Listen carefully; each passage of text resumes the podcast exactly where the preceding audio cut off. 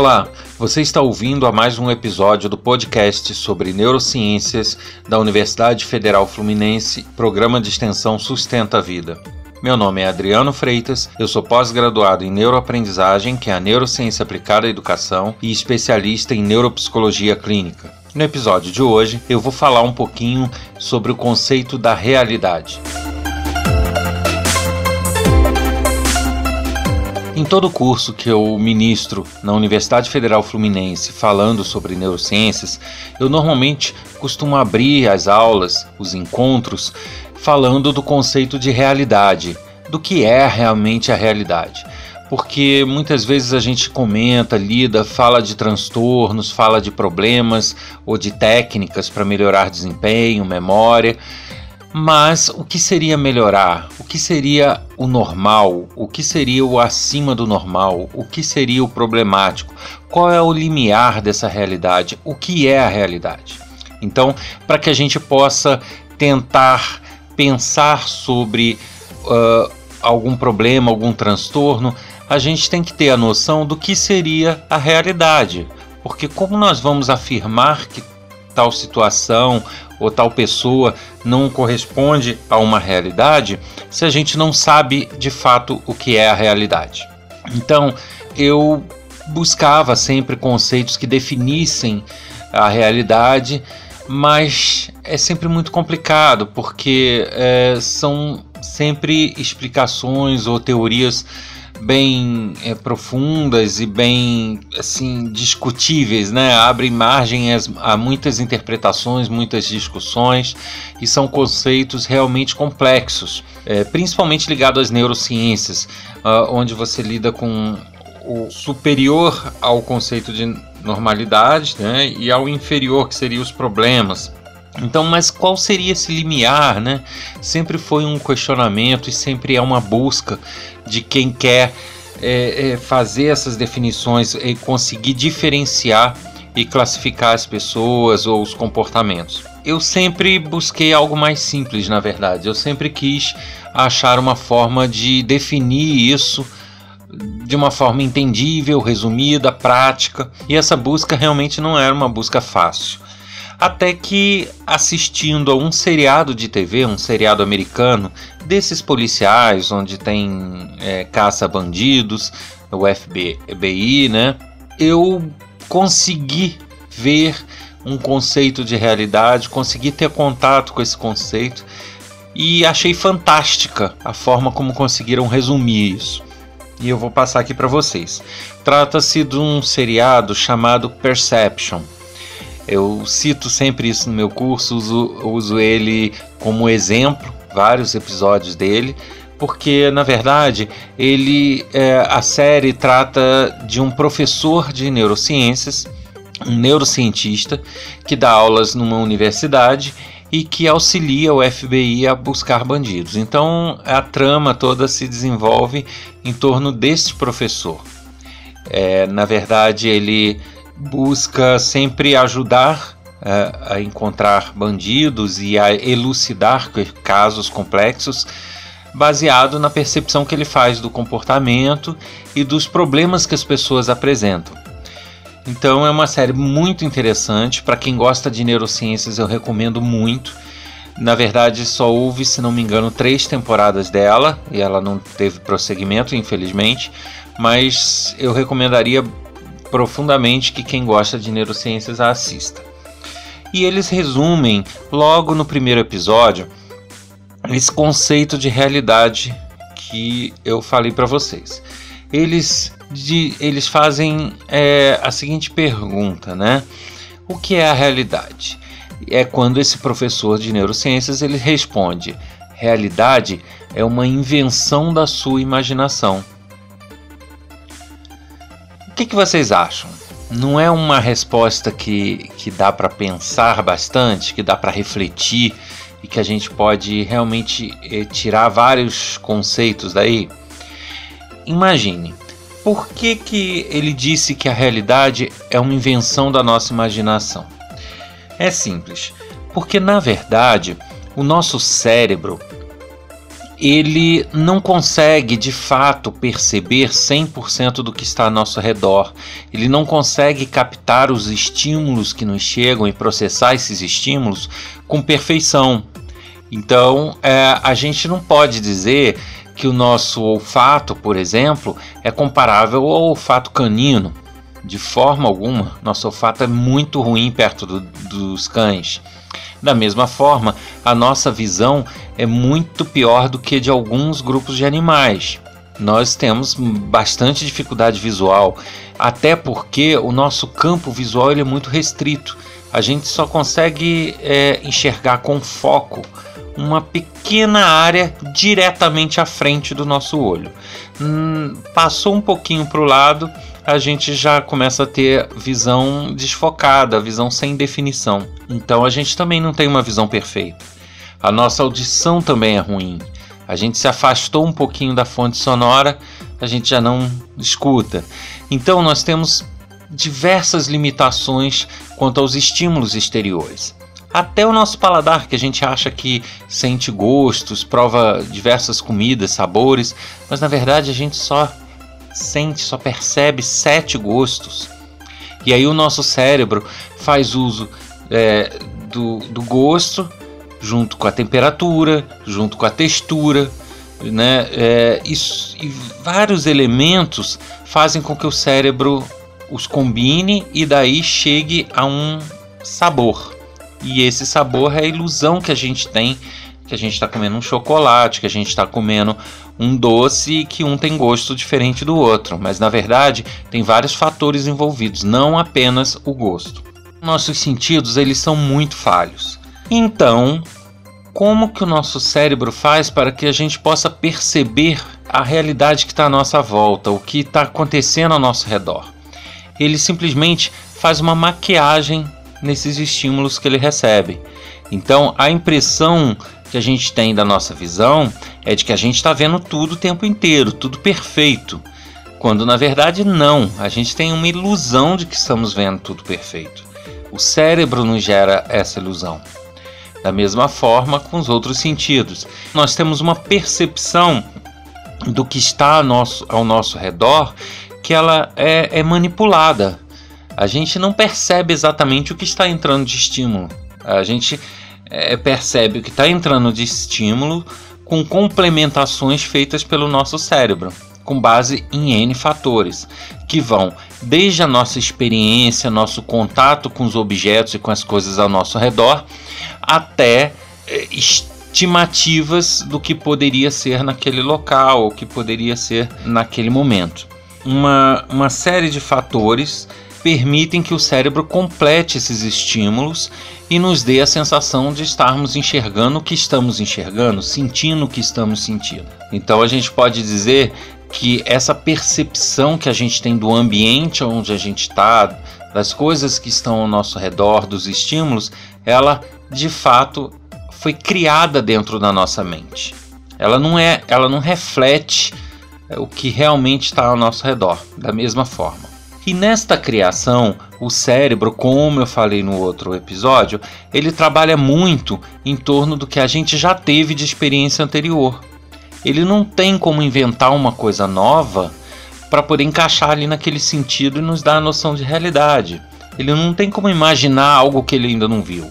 Então, ele trabalha baseado nas nossas lembranças, nas nossas memórias, nas nossas experiências anteriores. Então, nessa montagem de realidade, os estímulos que a gente teve no correr da nossa vida, as nossas experiências, os nossos contatos com outras realidades, com outros momentos, nos fazem ter a montagem de agora, do que a gente está percebendo. Então, a gente pode chegar a uma conclusão, não é muito difícil chegar a essa conclusão, que indivíduos criados e que possuem experiências de vida muito diferentes podem ter sensações ou percepções da realidade diferentes entre si. Então, o que eu percebo no ambiente como sendo realidade, na verdade, pode ser ligeiramente ou até muito diferente do que outra pessoa percebe estando no mesmo ambiente. Coisa a se pensar, né?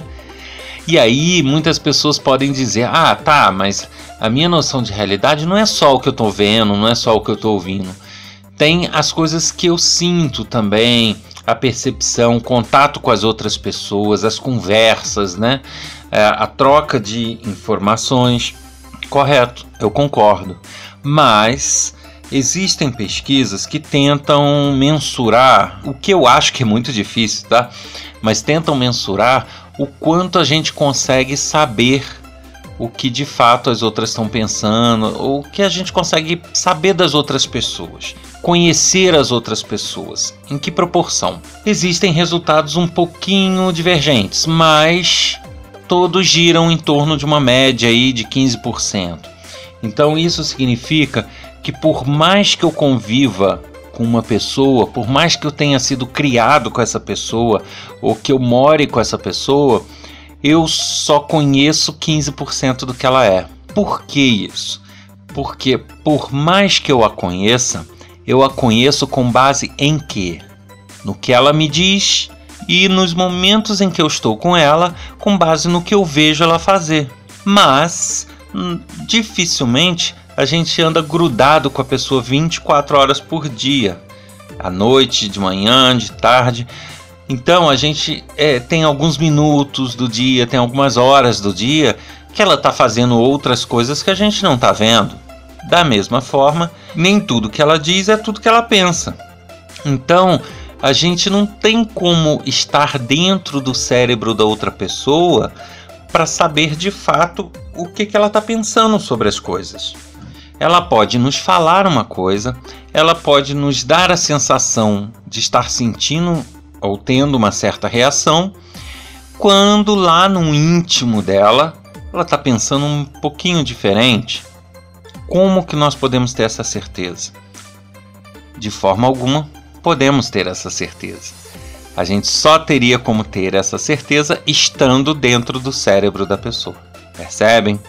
Então a gente não está dentro do cérebro da pessoa, a gente não consegue ver o que ela está pensando, pelo menos por enquanto, e a gente não convive com ela todos os períodos. Então podem ter algumas atitudes, algumas ações que são reações a coisas que a gente não provoca nela. Então a gente não vê aquele tipo de reação. Então realmente é muito falha a nossa percepção, inclusive das outras pessoas, o conhecimento das outras pessoas. Quantas vezes a gente convive com uma pessoa durante um longo período e depois a pessoa faz alguma coisa e a gente fala, gente, jamais imaginaria que essa pessoa seria capaz de fazer uma coisa dessa. Ou jamais imaginaria que a, que a pessoa tivesse esse tipo de reação. Às vezes boa, às vezes ruim, e isso nos surpreende. Então a gente acha, ah, muitas vezes, a gente acha que a pessoa mudou. É, fulano mudou. Mas parando para analisar friamente, salvo em casos patológicos, em transtornos mais abruptos e sérios, ninguém muda a sua personalidade da noite para o dia. Ninguém dorme hoje e amanhã ah, vou mudar, puf, e mudou a personalidade completamente. Isso dificilmente acontece, né? Mudar uma personalidade da noite para o dia, salvo, como eu falei, em casos de transtornos, problemas, lesões. Então, se as pessoas não mudam de forma tão rápida, elas formam, mudam de forma bem gradual.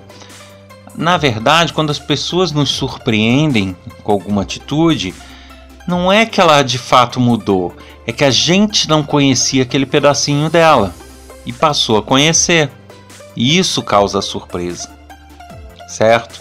Então, se a gente não recebe os estímulos da forma adequada, uh, eles são falhos, as nossas percepções, e o cérebro precisa acertar. Se a gente não consegue ter uma visão perfeita das outras pessoas, a gente não consegue conhecer bem as outras pessoas. Como que nós podemos dizer que a nossa realidade é algo uh, exato que todo mundo tem que perceber igual? Não dá. Porque se o nosso cérebro faz essas complementações, né? Eu lido com uma pessoa, o meu cérebro ou no meu íntimo, eu tenho um perfil daquela pessoa. Eu imagino que aquela pessoa é de um jeito. Eu tenho um, um perfil pessoal que eu tracei, que o meu cérebro traçou sobre aquela pessoa. eu, eu moldo minhas atitudes com ela e o que eu quero comentar ou deixar de comentar ou fazer com ela, justamente com base neste perfil que eu tenho no meu íntimo.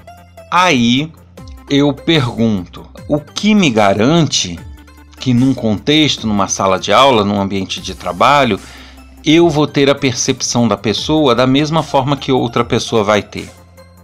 Não tem como, porque a outra pessoa pode perceber reações dela que eu não percebo, porque ela trata a pessoa de um jeito que eu não trato quando uh, a gente tem aquelas divergências no trabalho, poxa, eu gosto tanto de uma pessoa, pessoa que a gente está falando fala, hum, não, ela é grossa, ou ela é isso, ou ela é aquilo. Fala, mas como assim? Ela não, não, ela é educada. Eu vou poder afirmar que a outra pessoa está errada? Não. Simplesmente ela teve uma percepção que eu não tive, e vice-versa. Muitas vezes porque a pessoa em questão agiu diferente com uma e com outra pessoa. Voltando aqui ao nosso tema que é a realidade, a gente pode dizer o seguinte: o nosso cérebro, além de montar uma maquiagem do que a gente vê, do que a gente sente do nosso ambiente, ele também nos monta perfis das pessoas com as quais a gente lida, com as quais a gente cruza no nosso dia a dia. Mas esse perfil também não quer dizer que ele é real ele tem as suas falhas, porque como eu falei, a nossa percepção das pessoas, das, das outras pessoas é muito pequena.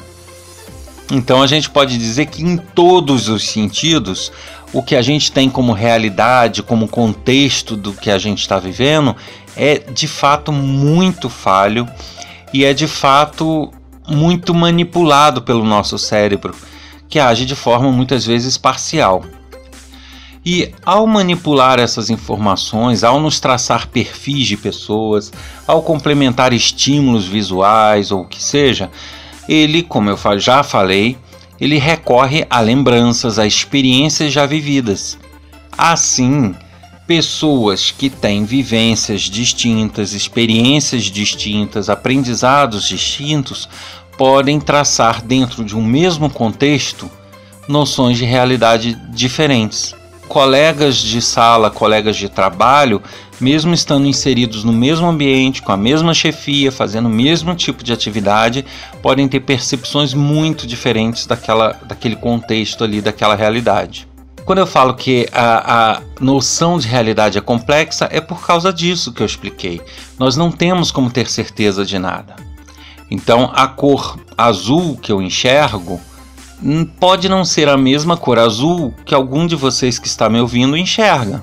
Em nenhum momento a ciência consegue provar que é a mesma, porque na montagem, na composição, no processamento dos estímulos visuais, uh, o meu tom de azul pode chegar no meu cérebro, na minha percepção, de uma forma um pouco diferente da das outras pessoas.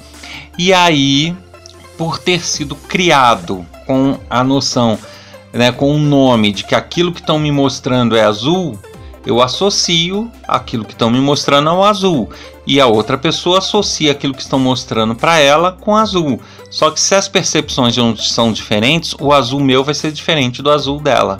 Então, muitas vezes, apesar de, de dar nomes iguais, de dar descrições algumas vezes bem próximas, a noção real, o sentimento pode ser bem diferente.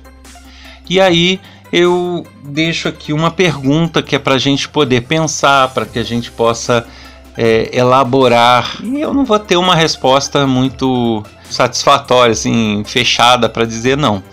Mas a intenção era justamente essa: mostrar para vocês que até os conceitos que muitas vezes a gente tem como verdade, eles são relativos na verdade. Então, a pergunta que eu deixo é a seguinte: como que eu posso olhar para uma pessoa e dizer que ela tem um transtorno, que ela não é normal? Como que eu posso dizer para uma pessoa que tem dificuldade no aprendizado ou que tem dificuldade numa determinada atividade que ela não é normal? Com base em que que eu posso afirmar isso? Com base numa média estatística? Com base num conceito que se formou na sociedade, nos meios técnicos, acadêmicos? Não sei. É algo que realmente a gente precisa refletir. É lógico que existem discrepâncias de comportamento entre pessoas que deixam claro que a pessoa possui alguma dificuldade. Né? Você é, vê o comportamento, por exemplo, de pessoas esquizofrênicas, você vê que muitas vezes são comportamentos muito discrepantes da grande maioria da sociedade. E aí fica menos difícil você dizer que a pessoa tem um problema. Agora, existem tantos outros, milhões de pessoas que podem ter um problema, podem ter uma dificuldade e estão sendo tratadas como pessoas que não têm dificuldade, justamente porque essa linha é tênue. Da mesma forma, podemos ter podemos não, temos muitas pessoas tomando medicamentos, muitos alunos tratados como portadores do famoso transtorno do déficit de atenção, tomando drogas e que, na verdade, não têm. Estão medicalizados de uma forma apressada ou de uma forma não tão criteriosa. É, até certo ponto, a identificação do que seria normal ou não normal, ela salta aos nossos olhos mas em dados momentos não. Essa linha pode ser tão tênue que ela uh, pode ter uma interpretação equivocada de quem faz a análise. Então, por isso que algumas situações é, é, exigem um cuidado bastante grande, é, um, uma minúcia maior, uma calma para que se possa fazer uma análise de fato e ver se é um problema de medicamento, se é um problema de transtorno de fato ou não, ou se é apenas um problema de contextualização daquela pessoa. Se aquela pessoa realmente teve um problema nas experiências passadas dela, na vivência passada que impede ela de é, realizar determinadas atividades ou dificulta determinados comportamentos, determinadas contenções até. Então eu deixo esse questionamento aqui. Eu acho que vai ser um ponto de reflexão para muitas pessoas, mas eu acho que é algo que a gente deve realmente raciocinar. Eu acho que eu, pessoalmente falando, eu acho que estamos numa sociedade que está se medicalizando demais, quando na verdade a gente pode ter simplesmente diferenças. Então acho que diferenças na forma de aprender, diferenças na forma de lidar com determinadas questões, dificuldades na forma de aprender que são minhas podem não ser as suas e vice-versa.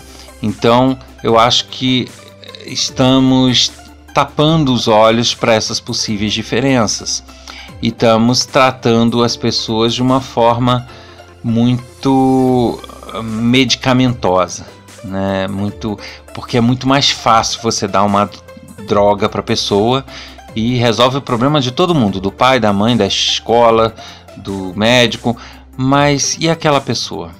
Então eu deixo essa reflexão sobre a realidade, eu acho que vai dar muito pano para manga, muitas coisas a se pensar. E é, aqueles que quiserem deixar sua opinião, deixar questionamentos, é só escrever que eu vou comentar, que eu vou ler, e, enfim, nos próximos episódios.